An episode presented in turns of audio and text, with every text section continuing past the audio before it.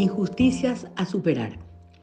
Estoy en la cola del supermercado para pagar mis compras y veo con mucha tristeza a personas obligadas a sacar algunos productos porque les quedó corto el 50 mil que tenían para gastar. Muy raramente el que está detrás le pasa un billete o una moneda para que no necesite descartar lo muy necesario. Me imagino que los que están leyendo el diario no han tenido este bochorno en la caja porque han sabido calcular, porque tienen una tarjeta sólida o porque han comprado lo necesario para la semana. Se han dado cuenta que muchos productos están ahora de oferta porque la realidad de los proveedores de los supermercados, industrias en general, productos importados, víveres de la granja, necesitan vender a un menor precio para mantener los negocios vivos.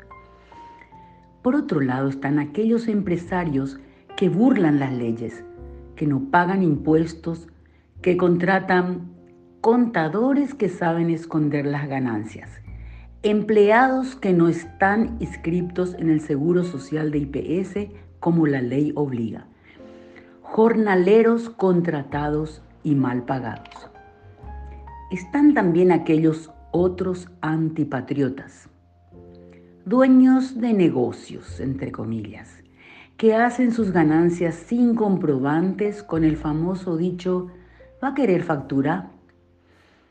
Comerciantes que se ubican en las calles para vender productos de contrabando sin que nadie les moleste. ¿Por qué será? Antipatriotas que van en su auto a Clorinda para hacer las compras habituales aprovechando el peso argentino barato.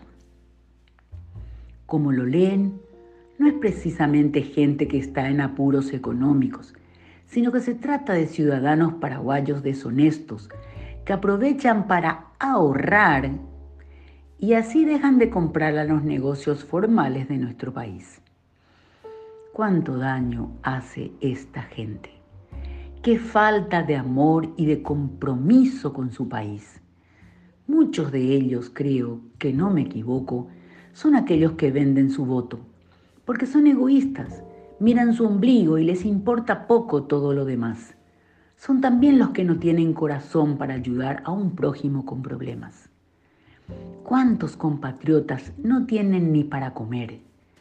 ¿Sabían que la pobreza total en nuestro país se situó en 24.7% en el año 2022. ¿Qué significa esto? Que tenemos a nivel país un poco más de 1.800.000 personas que se encuentran en situación de vulnerabilidad económica.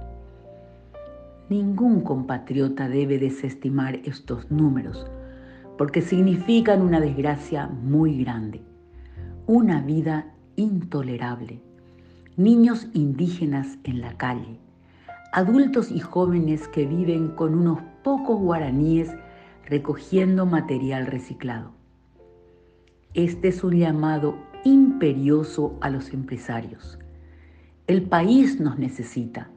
Necesitamos crecer, exportar productos con valor agregado para dar mucho empleo. No se asusten de crecer. El Señor siempre provee al que ayuda a sus favoritos, los que sufren, los que lloran, los que no tienen que comer.